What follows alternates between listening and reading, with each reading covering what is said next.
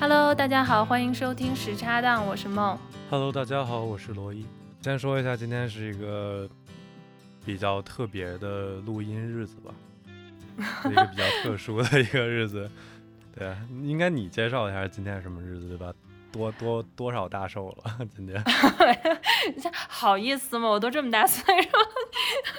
对啊，好吧，就是今天是我的生日，对，然后嗯，具体数字不说了，说了，听众们可以自己算一个算数啊，就是八七年狮子座，都是奔离离奔四又更近了一步。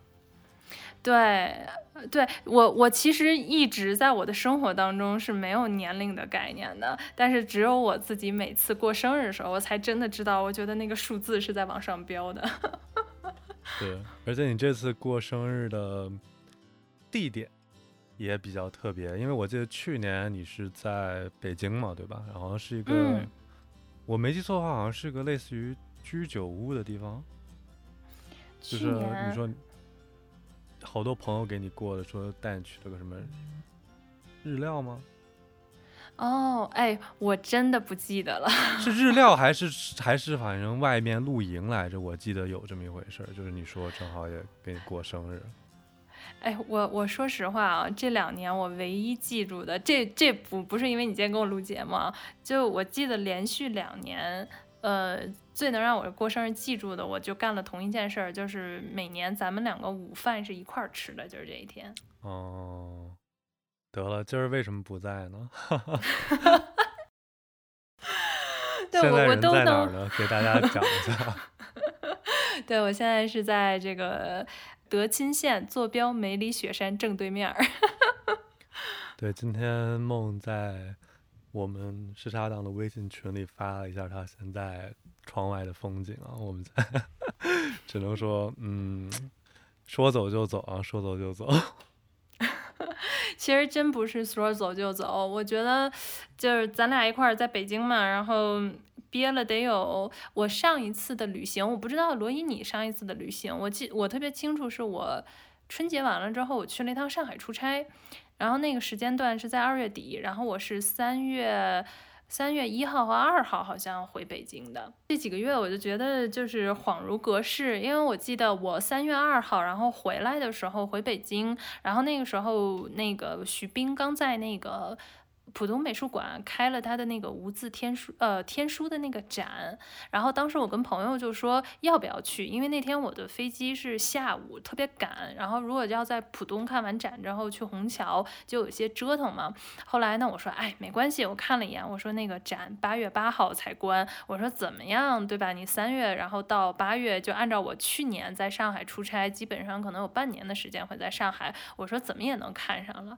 谁料到 今天都已经七月二十九号了，我我今年应该是看不上徐冰这个展了，除非他拖延啊。我就那天在想的时候，我觉得就是世事难预料，然后当时觉得很轻易的一件事情，就后面变得好难呀。哎，那时隔这么久再次出行，有什么特殊的感觉吗？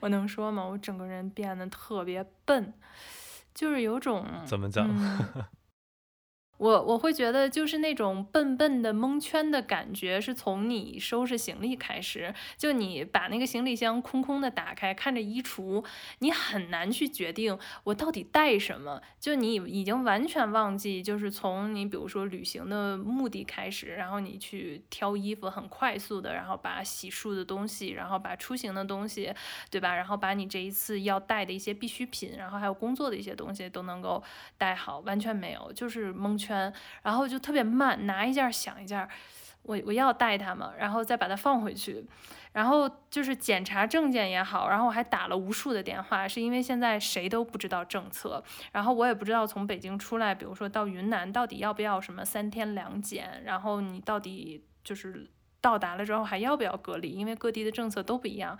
然后酒店也跟你说，就是我只能告诉你今天的政策，但是明天你落地，你的政策如果改了的话，你可千万别怪我们。对，然后后面到了机场，就我进了，我我这次去的是大兴嘛，然后也是没什么人，就是机场里面，然后你就看着登机楼，我都犯懵，我说我下一步应该干什么？哦，对，托运。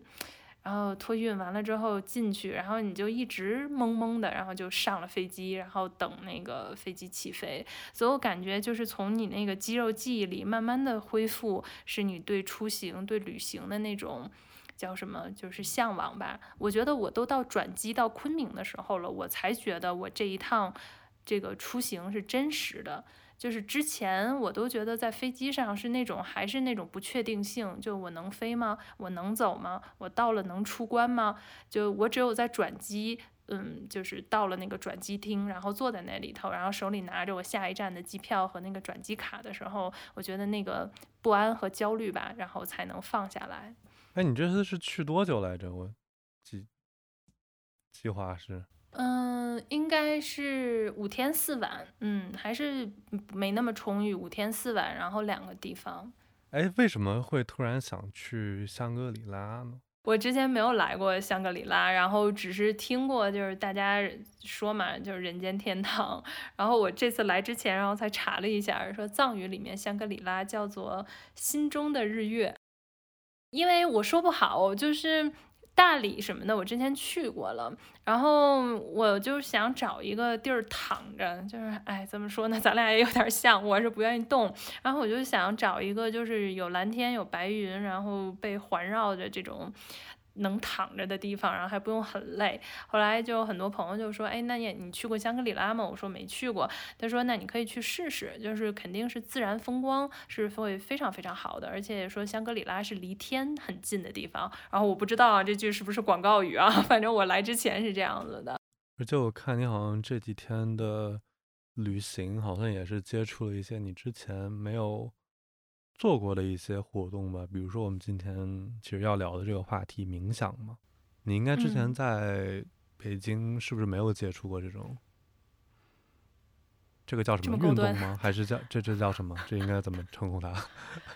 这种我觉得，如果我要现在说，就是修行，因为我我尝试过一次，但是我在北京的时候，我觉得这怎么说呢？我觉得就是算。奇奇淫巧艺，那 那个词儿叫什么来着？我忘了。就是就就是，我觉得原来我不相信，然后可能他们说冥想是一种，嗯，怎么说呢？算脑力运动，还是算一种放松，对吧？我可能一种方式，我觉得也是一种找寻自我的方式，可能这么说会比较好一点啊。我原来是不信的，嗯，然后我记得那个时候还有我同事会拿一个钵。嗯，然后会有一个勺子，然后是对说送钵，对，然后我当时说 Are you kidding？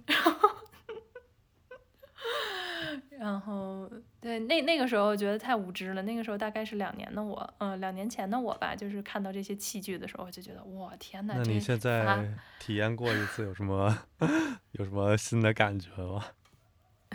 我觉得我特别嗯新的感觉，其实不是从这次就是在旅行当中去做了这个冥想的体验，而是我之前买了一本书，就是那本书叫《当下的力量》。嗯，就是为什么会买那本书呢？就是咱们之前那嘉宾 Kid，他不是学佛嘛，然后他说半佛农法，然后 Kid 学佛，后来呢，Kid 我跟他有的时候聊天的时候。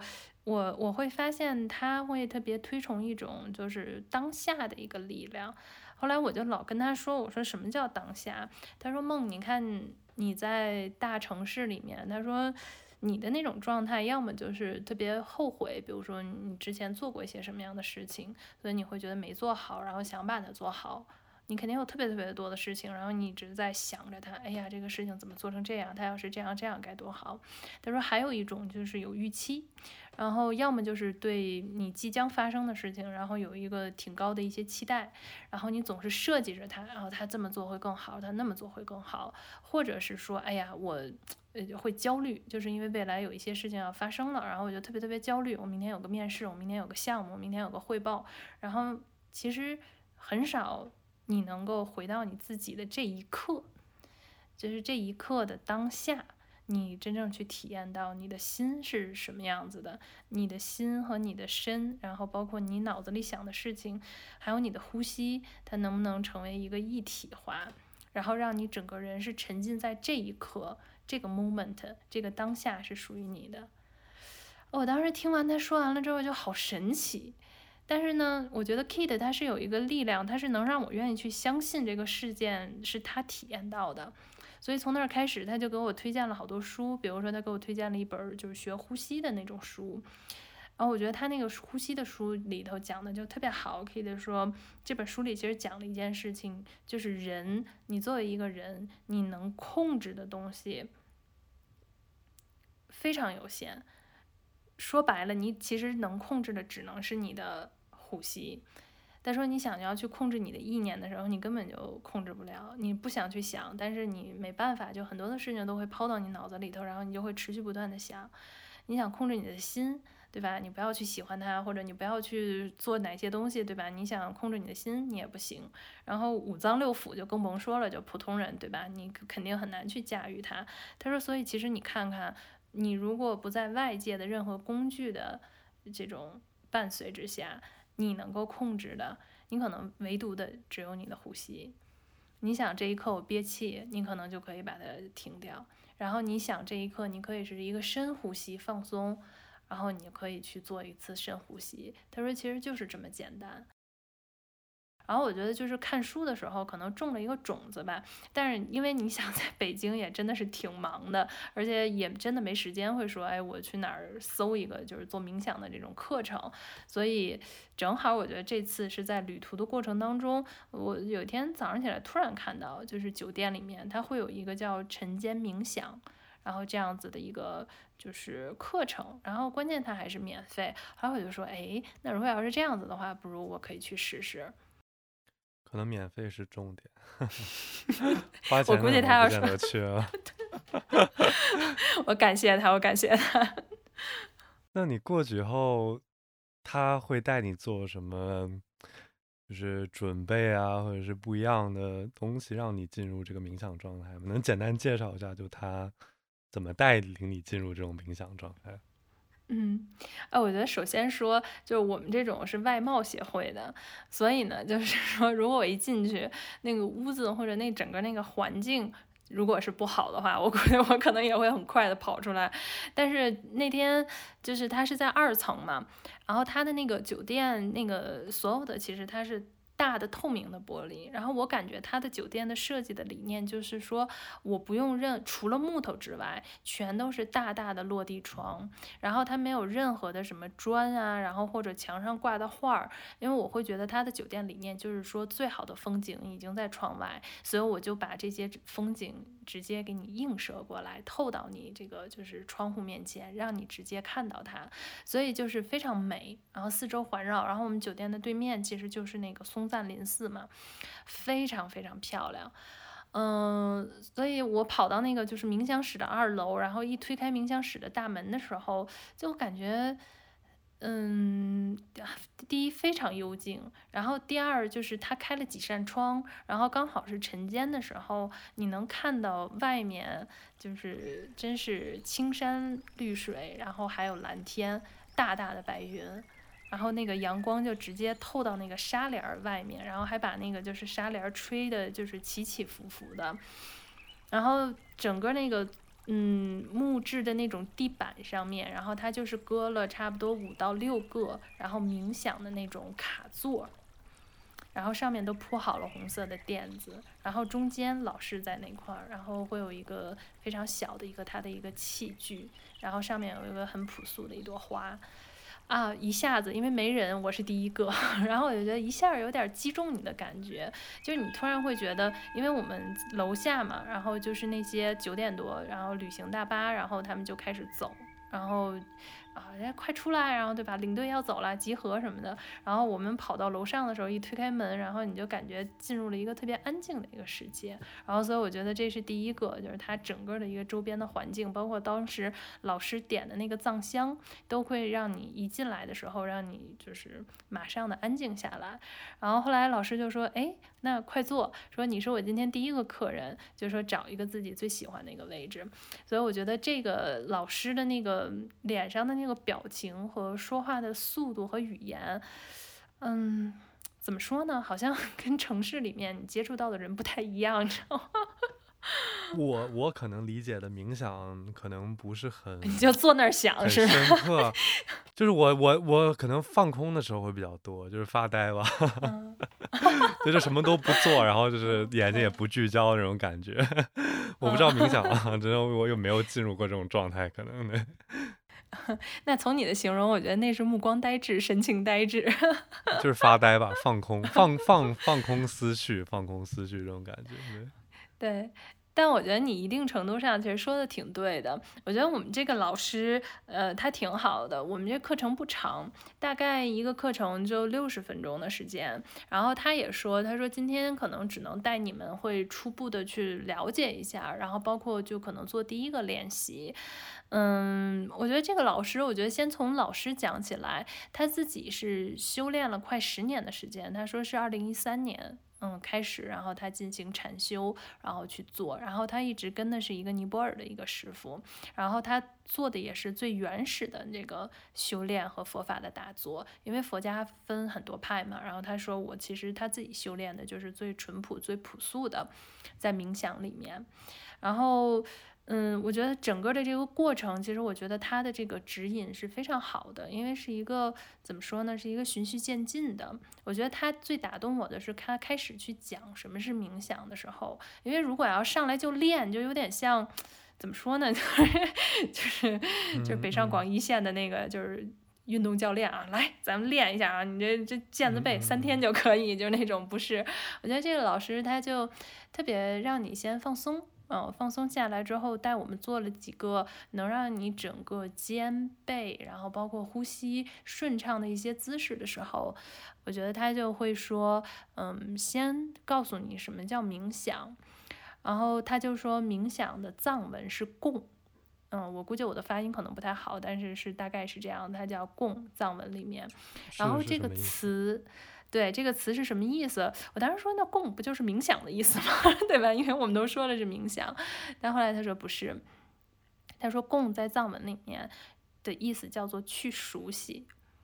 哦，当时我觉得诶有点高级，但是去熟悉什么呢？后来老师说就是叫去熟悉你的心。对，然后他其实是说。嗯，为什么冥想的整个的过程是让我们去熟悉我们的心呢？是因为他说，只有你跟你的心，嗯，可以去对话。你熟悉你自己的心到底是一个什么状态，你的心是什么样子的时候，他说你才可以让心比较温顺下来，然后你的心呢，才可以听你的话。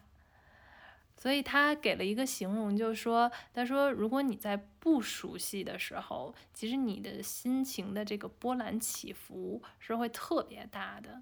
就是我觉得这个如果是连接到我们的通常说的，就是那叫什么 one day high one day low，你知道吗？就是一天高兴一天不高兴。然后他就老师就说，你的心就像一个猴子一样，每天叽里呱啦叽里呱啦叽里呱啦就不停在那儿叫，嗯，带着你上蹿下跳。但是呢，你被猴子又很无能为力，就是你只能去追逐这个猴子。嗯，你也控制不住他，然后你被他带到这儿啊那儿了的时候，他说，但是呢，其实就是冥想的整个一个过程，它其实不是让你去对抗你自己的心，然后去打那只猴子，这个是不对的。他说，其实你要去找到一个方式方法，去可以跟你这颗心和平相处。然后呢，逐渐去熟悉或渐进了解你的心的时候，他说，其实所有的这一切，你对世界的这种感知的源头，都是我们自己的心情。然后到我们说的话，每一个语言，你选择跟别人说话的时候，每一个用词，然后每一个念头。然后动念嘛，都是因为心起，所以他就说，其实冥想的话，就是让你去熟悉你的心的过程。他说，如果再用一个动物去形容的话，就是当你跟你的心能够好好相处的时候，他说他可能就可以让你的心变成一只温顺的一个大象，嗯，然后像大象一样去温顺，然后它是一个非常。坚强的一个状态，然后整个你的心里面会变得很游刃有余，而且变回它本身的是那种状态，嗯，不再会去紧绷，然后不再去焦虑，而且你跟大家所有人去相处的时候都是很游刃有余的，然后你不会马上用你过往的经验就把你自己带到对别人的判断或者被别人下定义之上，你不是狭隘的，然后你是一个非常宽阔的一个状态。然后我当时听完 他说这句话的时候，哎，我先问问罗伊，你有什么感受？你刚才听完了，就是啊，我觉得比较玄乎哎，就我我其实会好奇一个点啊，就是嗯，我觉得他说的这些状态，包括可能通过冥想可以达到的境界，我觉得都是挺好的。嗯但是他怎么去衡量这个状态？嗯而且你像你说，他是学习可能最原始的这个佛法或者嗯冥想这个流派这么多年，嗯那不像嗯可能健身教练对吧？练了十年，嗯他肌肉很明显，一看就是练了多年的样子。然后你再嗯看做瑜伽的大师或者什么样的，他可能随便的一个动作是正常人都做不了的。但冥想这个状态，就是你怎么去，就是分这种高低上下呢？它有高低上下之分。嗯，哎，我觉得你这个问题问的就是特别好。这个问题其实就问到了我们都快结束的时候，我觉得老师他其实给了我们几个启发。我觉得这个启发其实就是一个特别好。他说，其实，嗯，首先，冥想没有一个高低上下。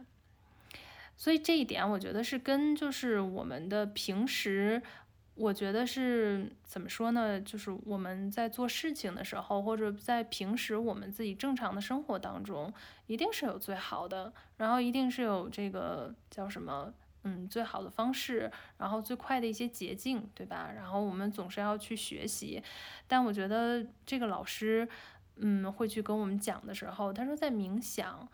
你的冥想可能跟他的是不一样的，嗯，你的经验是你一个非常个人的，在你整个的体会和冥想的过程当中，他说，嗯，很难用语言将一个人的冥想的那种感受，然后包括他的这种感知力，向另外一个人，然后就是完完全全的可能会去表达清楚。他说，所以其实我觉得在冥想的过程当中没有对错。或者是说，他就说，其实冥想的另外一个就是联系很近的词叫做正念，在这个世界里头没有对错。然后我当时听完了之后，我就说：“天哪！我说这个世界跟我们 这个世界好不一样啊！我觉得我们现在这个世界好像真是非黑即白，然后一定会有一个对错。”老师他其实就会讲到，其实你每一次的冥想都是不一样的。然后你上周、上个月。然后三个月之前，他说你所有的这些冥想的时候，你的这个经验是会变化的，而且没有一个人可以来判断你是不是在做冥想。老师说，就算你跟着我一起去打坐，但是我只能是问你你的状态，但我没有办法去判断你 你到底是不是在冥想。其实一切的这个自我的一个判断，只有你自己。然后他说，所以就是重点就是在那个知觉，嗯，老师会讲到，就是说，就算你妄念纷飞也好，或者是，呃，你的那个念头在你的脑海里面，在你冥想的时候如瀑布一般，就是 流下来。他说，其实有。任何的感受，他说，其实，在整个冥想的过程当中，你只是一个单纯的知觉啊，它在疼哦，好，它就在疼。然后可能你坐着坐着，一会儿脚麻了，你会有感觉，但是你就把它放在那儿就好。他说，单纯的这个知觉是感觉不带批判，然后你会很达到一种状态，就是欢迎他们自然的来，然后欢迎他们自然的走。然后，如果就是说你会说这个状态到底是什么，就是最好的一个状态。其实我觉得老师他说很难用语言形容出来的时候，他说就看你能不能关注到你自己的一个呼吸，然后在认知的时候，你可以真正的发现你的念头是在有变化的。然后，但是你自己的个人状态，你可能不再追逐它了。就是那种，就像有一种觉得空杯的心态，就是他随时来，然后他随时走，但是你就在这里面。然后你心中可以有这种力量，然后你不去抗拒它，你也不去批判它，然后你就会达到这么一个状态。所以我觉得听起来是不是也是很悬？到现在，对，就是怎么说呢？就听起来观念太宏大，然后就很难落实到自身嘛。那我换个问题吧，就是你进入这个冥想状态了吗？你在这六十分钟里？我我坦白来讲，我只能够说，我我进行了呼吸，但就像你刚才问我的，你到底是不是在冥想，或者你有没有那一刻达到了那个边缘？我觉得我是不知道的。嗯，就是我觉得在整个老师带领我们去做的过程当中，他首先其实调教的是我们的坐姿，嗯。然后我觉得这个很有意思，就是冥想的坐姿，就是其实它是比较舒适，但是它会有一些就是要点，可以帮助我们去更好的在做冥想的过程当中，然后不让自己的身体，我觉得是产生一些损害。那比如说，如果我们从最简单的说，你冥想会有姿势，那可能就会分为大家都会说盘腿，对吧？那其实它盘腿有三种，就是比如说出街的，那你就是叫散盘，那你的那个腿就是一前一后就行，就是盘腿的时候你不用压上来，只要保持你的两个脚一前一后就可以。然后呢，老师说如果你进阶一点的，你可以单盘，那么就是把一条腿，然后就是放到另外就是脚放到另外一条腿的这个大腿上就可以，然后这个叫单盘。他说那一般来讲的话呢，就是在呃，练习过的人，然后他们会长久的练习，经脉疏通了以后，他们会做双盘，就是把两条腿，就是脚分别的都放到大腿上，因为这样子的话，他们会觉得你整个的这个下盘是非常稳的一个姿势，所以这个是一个基础的一个起点，就是说好，你的一个坐姿首先要正。然后坐姿正了之后，然后我觉得还挺有意思的，就是他的那个脊柱啊，他说你不要坐的很直，然后呢这样你会很僵很累。那大概来讲的话，脊柱是呃微微的，就是向上扬，但是呢不要驼背。他说那可以把你的，我觉得它整个的是一个肩颈的一个放松，不要含胸，嗯，然后你把肩是挺阔的，然后后背你可以稍微微微的弯曲，然后但是呢整体是一个向上的一个状态就可以了。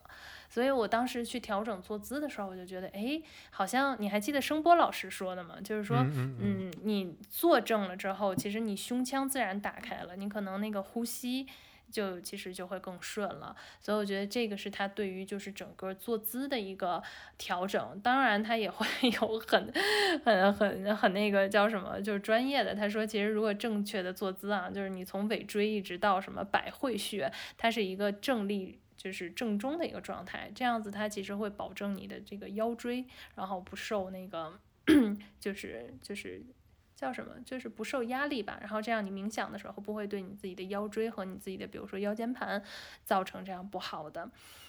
然后再接下来的话呢，就是双眼。然后就像你说，冥想是不是可以放空，对吧？眼睛就是失焦了那种的。但老师会说，就是大概冥想，其实你可以有两个这个眼神。那第一个就是闭眼。就是轻轻的闭上双眼就可以了，然后让你自己感觉到整个的你的内心是处于一个不太被干扰的一个状态，所以闭眼一般是可能初学者，然后大家会采用的一个会比较多的一个方法。然后老师是说你也可以选择睁眼，但是睁眼呢就是就是斜视，然后眼睛低垂在就是斜视的四十五度角的这个地方就可以了，嗯。所以我们可以选择不同的这个眼睛的一个状态，然后后面的话就是手，然后他说手其实不会像大家会说的，就是一定要。呃，盘成什么样子？然后比如说要大拇指对齐的这种样子，结个结个印儿 之类的。啊，对对对，他说手就是你可以把它对上，然后你也可以很松弛的，然后就把两个手搭在一起。他说这个手的位置你可以放在这块儿没有问题。嗯，他说那更有甚者，你可以把两个手就放在你的两个膝盖上也是可以的，就看你自己怎么舒服。其实他说冥想更重要的是你自己的一个舒适的一个。状态就可以，然后最后呢，我觉得这个还挺逗的，就你还记得声波老师说吗？就是说有的时候我们会有什么下颚突出，然后什么肩颈上扬这种啊。我觉得这个冥想的时候，他也说，就是你的这个头啊，下巴还是稍微微收一点。我们现在很多人说话都是下巴上扬，然后 指着别人说话，这个的时候，他其实冥想也是稍微收一点下巴这样子。然后呢，他说舌头的位置最好的是轻轻的。然后放在你的这个上膛，就是就是是呃牙齿后面的那个上膛，轻轻的放在上面就可以，嗯，就找一个这样子的一个感觉。但是老师说，如果就是你找不到的话，就是放在随便哪个位置，只要你自己的口腔也是一个舒适的感觉就可以。所以整个我觉得做完大概这七个要点之后，然后老师是说最好可以准备一个小毯子，因为你膝盖打开的时候，你盘腿的时候，其实你膝盖是一个打开的状态，所以非常怕着凉，然后可以准备一个小薄的一个盖毯，然后盖在上面，其实你就是完成了一个自我的一个姿势的一个调整，所以这样子的时候，你就可以深呼吸几下，就开始冥想了。那你跟我们分享了，就是你。冥想的姿势，然后你又说你不确定你有没有进入这个冥想的状态，那你能分享一下，就是你都想到啥？就是你在这个状态里面，你都想啥了？我跟你说啊，可逗了，就是如果真的是说我在这个状态里想的好多念头啊，就怎么说呢？就是你真的。就是就是说，老师用老师形容来讲的话，你肯定是看我拿出了这个波，然后我敲了一下，你会觉得，诶，还挺好听，然后你会觉得，诶，这个波好像长得也挺好看。那它是在哪儿买的呢？淘宝可不可以买到这个波？然后，我旁边的那个女孩子跟我一起做的时候，她就说，老师你怎么知道我心里？当你敲波的时候，我就在想，诶，这个波在淘宝上能买到。就是大家的第一个念头都是一样的，是吗？对，然后就哇，我想的特别特别多，我我想了，哦，今天是我来到这儿的第二天。哎呀天呐，我的五天的旅行就开始剩三天了。然后突然想到，哦，我今天下午好像还有一个东西没有弄，我是不是要给公司发过去？然后突然就又想到，啊，我不能想这些，我现在是在冥想。然后你就会拒绝，然后你就说，啊，我好回到呼吸，然后一呼一吸，对吧？然后我要深层次的呼吸。然后突然下一个念头就来了，说，哎，说就是他们在干什么？他们有进入状态吗？然后我就说啊，我怎么又走神了？然后就就又开始再转回你的呼吸上来，然后我就会在想说，哎呀。这个状态，这节课好好啊！我是不是上完这节课就可以做个播客？然后罗伊最近在干什么？然后 他早上起来起床了吗？感谢关系啊，感谢关系。然后就这些念头啊，就我感觉就是在冥想的这种过程当中，在老师带着我们放空啊，我好像把好多东西都想了一遍，然后就是。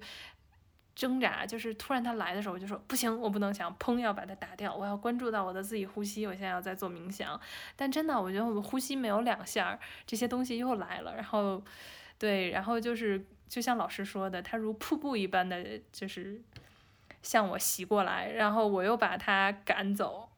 后来我觉得老师特别逗，就是老师特别逗，老师说说你知道为什么？就是冥想最难的是什么吗？后来我们就说太难了。老师说其实最难的就是因为它太简单了。他说他不用你做任何的东西。他说但凡啊，他要你做个手工，然后在那抠一点东西，或者他给你个聚焦点，他说你可能都会比这个专注。但是就是冥想，只是你自己，然后在这边坐着，只是呼吸。然后只是让你自己所有的这个全身关注的这个注意力，让你放回到你的呼吸上。你突然发现，真的大多数人都做不到这一点。他说，就是因为太简单了。嗯，那你在这个冥想的过程中，就是你会觉得时间过得很快吗？还是会说很慢？就是有这种。就时间流速，你会感觉到有这种差别。我我相对来讲的话，我会觉得是快的，就是冥想会比我觉得我自己坐那儿很无聊 的那种状态要快很多。你有感觉很无嗯聊吗？就不懂为什么我要在这儿坐着？不会，因为我感觉我我念头太多了，然后我就是整个的是不断的在跟这个念头打仗的过程当中，然后把自己拽回来，然后一会儿他来了，然后就像我刚才说的，他又在打仗。然后老师呢，其实在整个课程的过程当中，他教了我们两个方法。其实这也是说，就是在他的这一派里面，其实冥想也好，或者修行也好，老师说他就两个境界。第一个就是他们这一次老师带着我们做的这个境界叫做什么呢？叫做止，止步的止，对，止步的止，然后静止的止。他说什么叫止呢？他说，嗯，就是让所有的东西就是静下来，静止下来。然后你在这个静止学习止的过程当中，然后你会学习去安抚你的心。他给了一个比喻，其实那个比喻之前 Kid 就告诉过我，他说就像一杯水，他说你不断的晃动它，然后你就感觉这杯水是什么呢？就是所有的这个浑浊的东西都是你的情绪，你的内心的一些思绪，然后你所有的视角、你的视线、你的心，都是通过这一杯就是不断在搅动的浑水，你去看这个世界。然后你所有的情绪都被它控制着，然后你是不舒服的，然后整个人的这个状态，然后你越想把它理舒服，然后你越去搅动这滩浑水的时候，其实那滩浑水会越浑。但是其实这个时候你什么都不用做，你只需要非常单纯的把这杯水放在这儿就可以了。然后放在这儿，你不用去做任何的东西，你让它慢慢的。嗯，一点一点的把沉淀下来，然后把所有水里面的那个杂质沉淀下来。其实你没有做任何事情，然后也不用去抗拒它，不用去阻止它，甚至阻止它的发生。你只是把它放在这儿，仅此而已。那第二个境界，但我觉得这第一个境界和我和我刚刚说的，就是自己放空的感觉挺像的，就可能什么也没想，在那儿 自己待着，那可能情绪也就稳定下来了。哎，所以我就说，其实你或者说有很多人，就像你一样乐观的人，我觉得你们天生身上是有一种能力的。就比如说你从来不会失眠，但我就是那种 失眠小能手嘛。我最近一直在失眠，一直在焦虑，就你也不知道焦虑什么。但其实你看，你就说从来不失眠，基本上躺床上就睡。我觉得这个就是你的心态，可能你自己怎么说呢，在。生活当中，你的那个发呆也好，或者你自己的这种，嗯，在那儿独处的时候，其实你就能达到，可能我觉得是在冥想的境界里的值吧。所以我觉得 真的很羡慕你们，嗯。对，我就就我挺喜欢那个老师说的一句话，就是每个人的冥想状态可能是不一样。就对于我来说，可能放空的时候我已经在那个状态里，很可能有些人就是吧，抽烟的时候，嗯。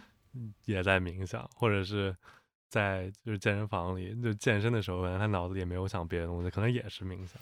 对你说抽烟的那个例子，我觉得这个也是老师说，他说就是我们可能都不知道，就是说男人为什么在什么工作特别焦虑的时候，然后包括特别烦躁的时候，然后他去阳台上点上一支烟，老师说其实这个的状态就是一个冥想。然后让你把所有的思绪非常繁杂的这些东西留在了那个刚刚的会议室里面，或者刚刚的那个屋里面。然后他去在跟烟去做交互的时候，他不会想这么多，他就很享受这一根烟的一个功夫。其实它就是一个短暂的一个抽离。然后当这些抽离的时候，就是他那个状态，他就可以不抗拒。然后这种他自己可以在这个一个小的时间段内。然后不去跟随这些感知，他可能就是专注的去抽一根烟，然后他能够很快的恢复到一种就是开阔、自然和平静的这么一个状态。所以我觉得哇，这个时候让我会觉得哇，原来是这样。为什么说有的时候就是男生的这个情绪会更稳定一些啊？因为他们自己有这个找到情绪稳定的一个小妙招。感觉给大家点烟找了一个高级的这个借口说辞啊，就有人问以后你在干嘛的时候，我在冥想，是吧？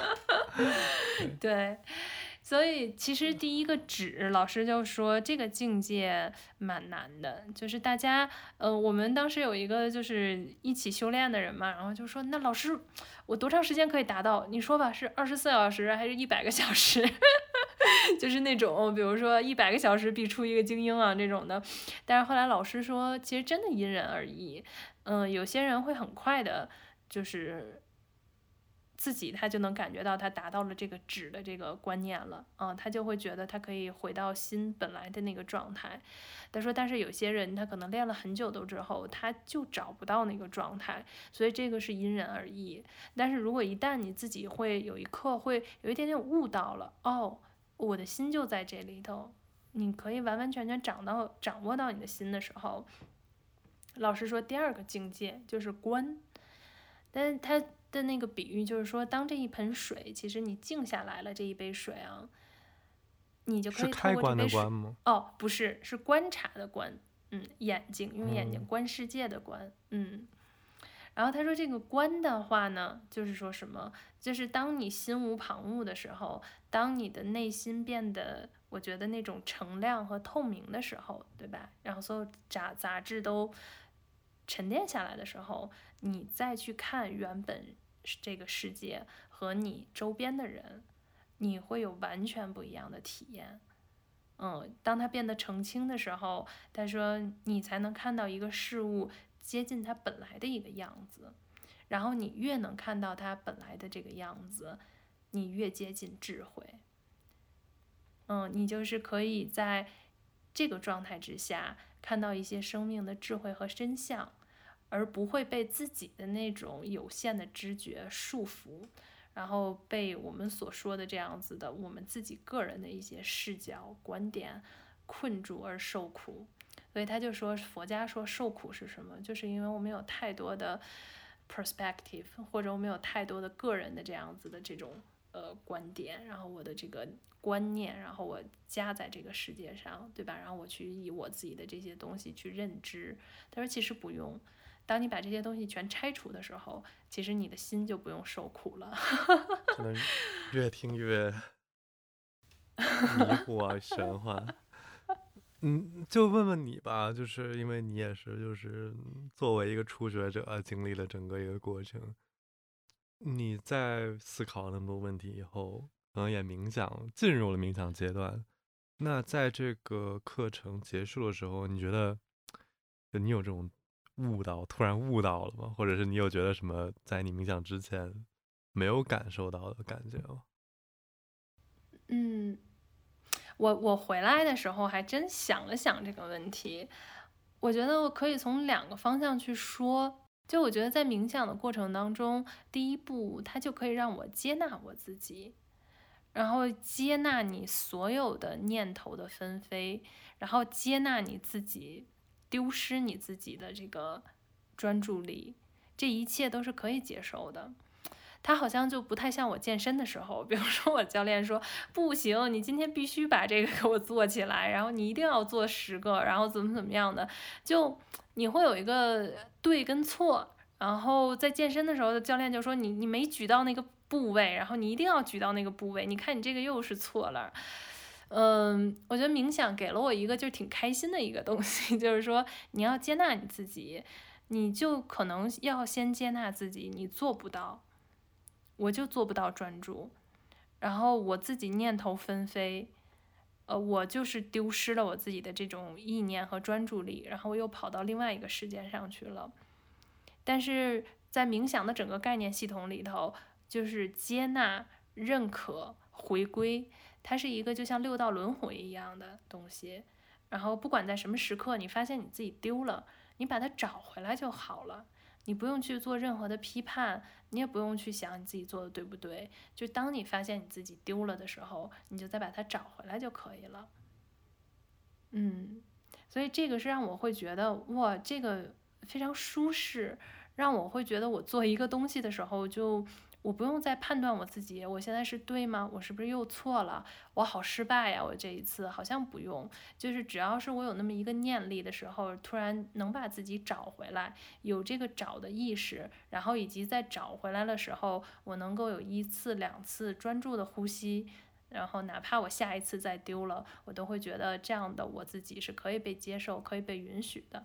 所以我觉得这个是让我觉得冥想，呃，第一个。嗯，对于我自己来讲的话，是一个自我的接纳。嗯，我觉得第二一个就会就怎么说呢？就它是一个观念。老师会特别逗，老师说在正念的世界里面，嗯，怎么说呢？就是你看问题的视角特别不一样。你比如说，老师就举了一个特别好的一个笑话，他说，当你的心对一件事情。认知上面产生变化的时候，其实你才知道这个心力是多么大的力量。就是他举了一个念头，比如说罗伊，你今天 踩了一个石头，刚刚刚特别疼，你会怎么想？嗯，倒霉呗。对。但是如如果中医或者易经跟你说，你刚才踩的那个穴位是个穴位，是能够治疗和按摩的，你会怎么样？嗯。好受一些，对吧？我相信有的人就会说，那我再踩一脚。比如说像我这种人，对吧？说，哎，你刚踩那一脚，你疼就对了，疼就治明代表你治疗失眠，那我肯定会回去，我再多踩两脚。然后老师就说说，你看这个这个问题没有任何的变化，就你还是踩那个石头，你还是会感觉到疼。但是当你这个视角和你心里面对这件事情认知。发生变化的时候，你整个的感知，然后你对它的这个叫什么判断，以及你可能都会觉得那个疼不是那么疼了啊，就好像踩一脚还挺舒服。但是所以这个就是新的那个变化，嗯，就是声音还是那个声音，有的时候老师说噪音也是那个噪音，但是就是你看到你的心力是怎么样的这种感知。他说，所以就是这个，嗯，找到这个平衡点，一点一点的有耐心。他说，这个其实你就能看到自己心念的一个变化，这种的。所以我觉得，哦，还蛮有意思的。哦，有的时候你就会联系到，我们可能有的时候看问题开始就钻牛牛角尖的时候，我就会觉得好像这个事情。没有别的办法了，我只能这么去做。但是当你退后一步，有的时候我就觉得，我前一阵儿有点觉得跟自己过不去。但是后面你看，现在我在退后一步的时候，我就会说，哦，其实这有什么呢，对吧？当时怎么就轴在那个里面，就觉得生活过不去了呢？所以我就觉得，还是就是蛮能够用自己最近的一些心境，然后会去套在整个的那个冥想里面。所以我觉得这个是第二点，它让我会觉得，哎。嗯，还是有一点道理的。我觉得还有特别特别重要的一点，就是最后一点吧。嗯，老师说，其实，在冥想过程当中，有一个特别重要的一个点，就是冥想是没有目的的。嗯。但我觉得这好难啊！就现在生活，我们工作也好，学习也好，对吧？职场也好，就我感觉真的是做每件事情，大家都有目的，而且这个目的一定要清晰，然后透明、可衡量 啊，对，OKR，然后还得可衡量，对不对？对吧？嗯，然后但是老师说冥想是不需要目的的。嗯。嗯。他说，就是冥想最大最大的一个区别，就是你不需要任何的目的去做这件事情。嗯，可能跟我们真的是在做平时的很多很多事情是不一样的。然后你不用去抱有那个目的，你也不用抱一个很高的一个期待。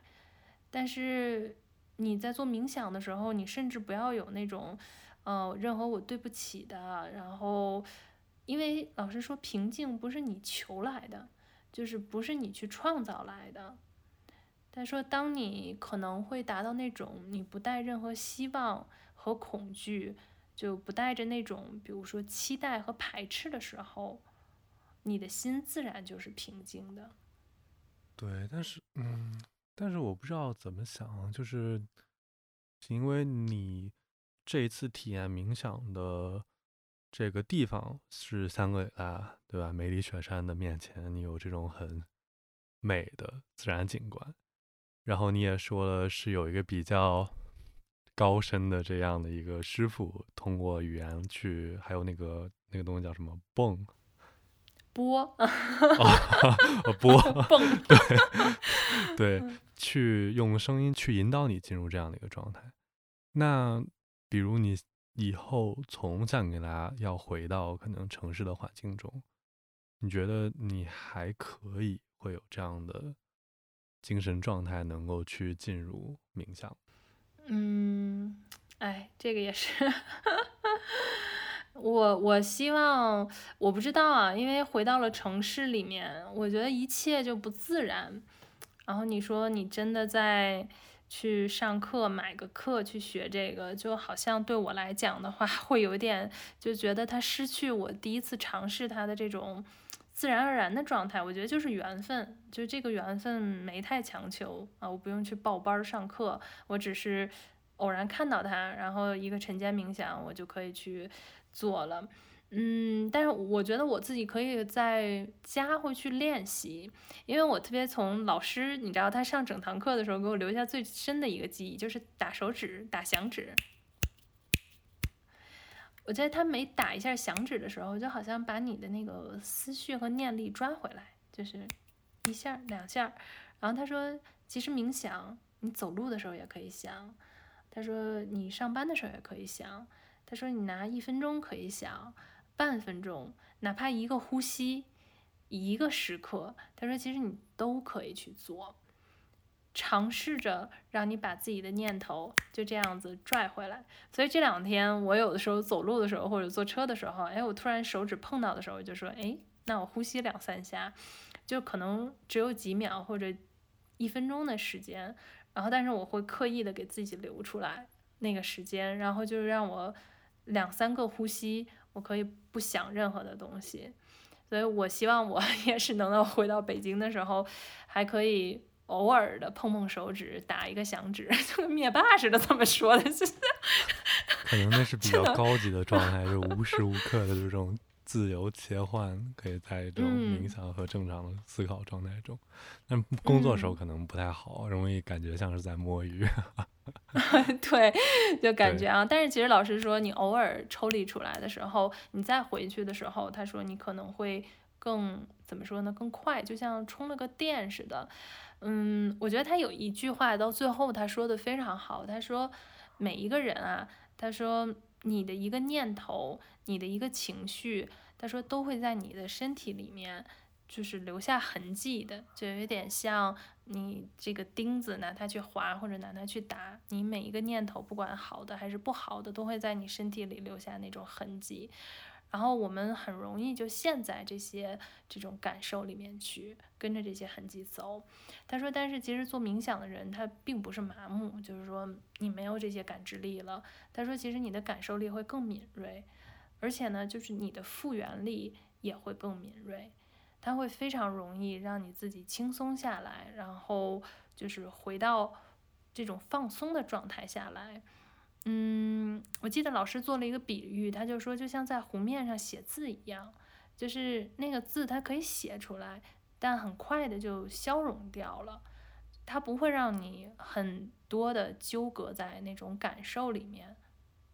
所以我觉得这个复原力，其实我在想，就是尤其像我自己，我有的时候会觉得，我今天一天如果上班有很多一些事情发生，我特别容易去陷入到那种非常坏的情绪里面，一些失败，一些不成功，然后今天这个事情发生的又没有按照我的想法去做的发生，对吧？你就会特别特别沉重，然后一天下来，你感觉自己就是在心里面就把很多东西揉杂在一块儿了。但我觉得，如果说真的能够通过这样子的练习或者冥想，它可以让我抽离出来，放松下来，然后让我很快的一个更好的状态，再去回到可能工作状态或者城市里面生活的那种焦虑状态。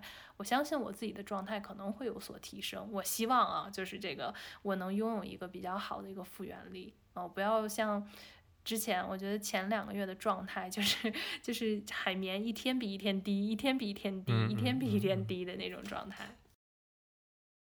我们聊了也挺多关于你这次冥想的故事啊，但是除此之外，你在这次旅程中还有什么别的让你可能 叫怎么着不一样的体验吗？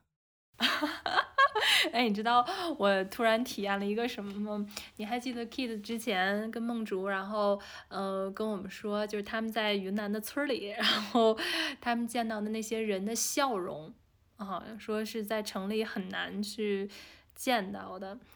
哇，我这次来香格里拉，然后正好去那个松赞那个松赞林寺，然后它里面是有修行。松赞林寺大概应该是第一个是拉萨那边的佛学院，应该是在中国排名是第一的。然后第二个应该是色达，就是在就是也是西藏色达那边有一个佛学院。然后第三个就是这个松赞佛学院，它是排名第三。然后里面是真正有这些这种嗯僧人，然后在那边去修行。然后我们大概去的时候，下午一点多就刚好是僧人吃完饭，然后他们自己就是休闲放松的一个时刻。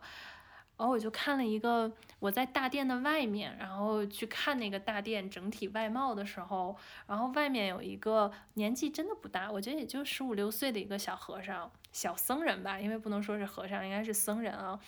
然后穿着红色的他们夏天的这个就是袈裟吧，然后兴冲冲的跑过来，真的就是一脸微笑。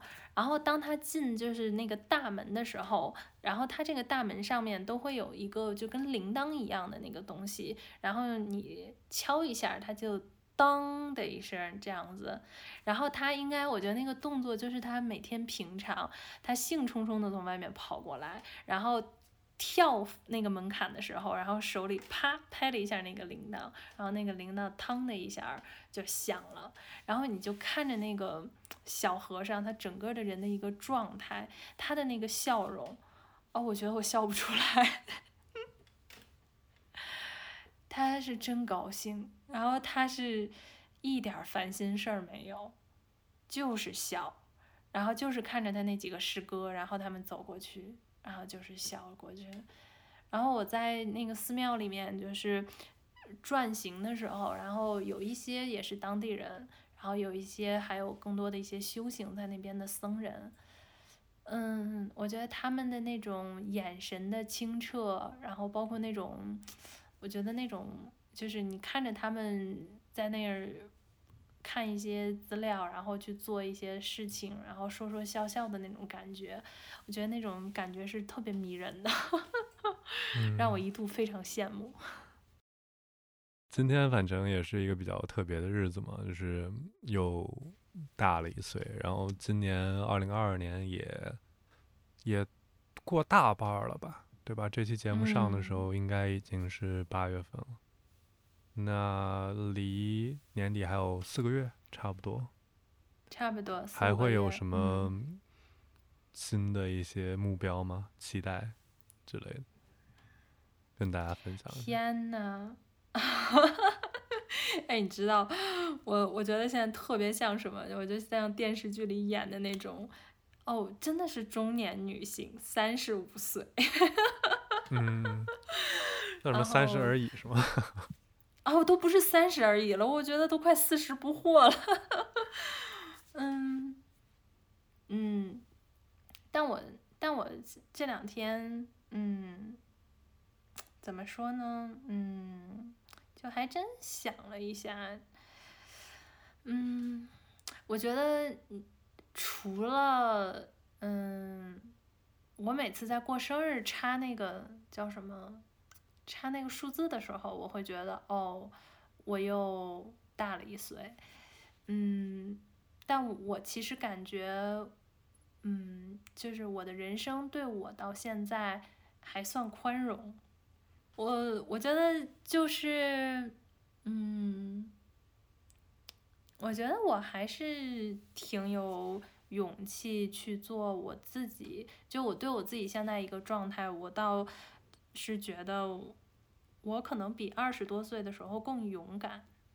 嗯，嗯，如果嗯。我想想十年前我二十五六岁的时候，哦，我觉得也挺勇敢的啊，就是嗯。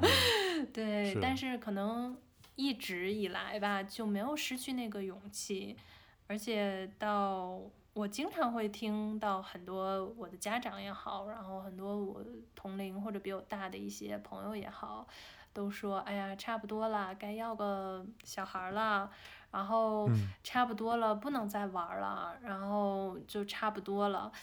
我在想，咋哪儿差不多了？你们又不是那个叫谁 MC Hot Dog 对 吧？怎么哪儿那么多嗯差不多？嗯嗯对，所以我觉得依然在三十五岁，我敢于去做自己喜欢的事情，然后我觉得依然会做我，嗯，很宽容，嗯，岁月给了我一个非常健康的一个身体，我觉得嗯。有的时候 对，就是我的体能真的是蛮好的，然后，给了一个非重要的，对。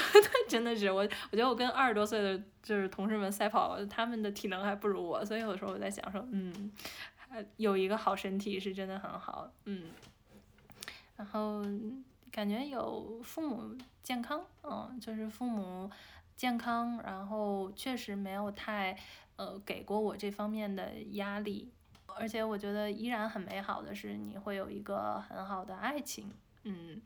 嗯嗯，嗯很宽容，对。然后最好最好的，我觉得是会有很多很好的朋友在身边，他们在你需要的时候或者不需要的时候，他们都在你身边，然后他们会听你说话，然后嗯，敢跟你一起疯，然后陪你去做一些可能就看起来挺匪夷所思的事情，然后包括我们一直在做的播客都是就是纯兴趣爱好的一个事情，但是有人陪你一起吧，所以我觉得对，嗯，命运待我不薄。今天也确实差不多录完要到十一点了，节目也到了尾声，对吧？然后还有什么？你还有什么想跟我们听众说的吗？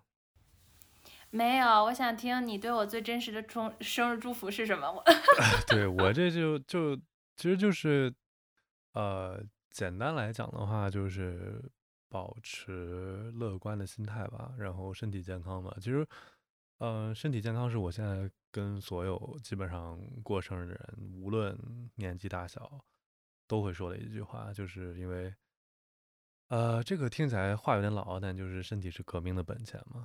然后第二个就是保持一个乐观的心态吧，因为，呃，尤其是对你吧，就是因为确实，嗯，像你也说，就可能前两个月的时候，这个负面情绪会比较多，然后而且又不是一个很好能够调整自己状态这样的一个人，那我觉得还是保持一个乐观的心态会对，呃，会对你可能会更为尤为重要一点。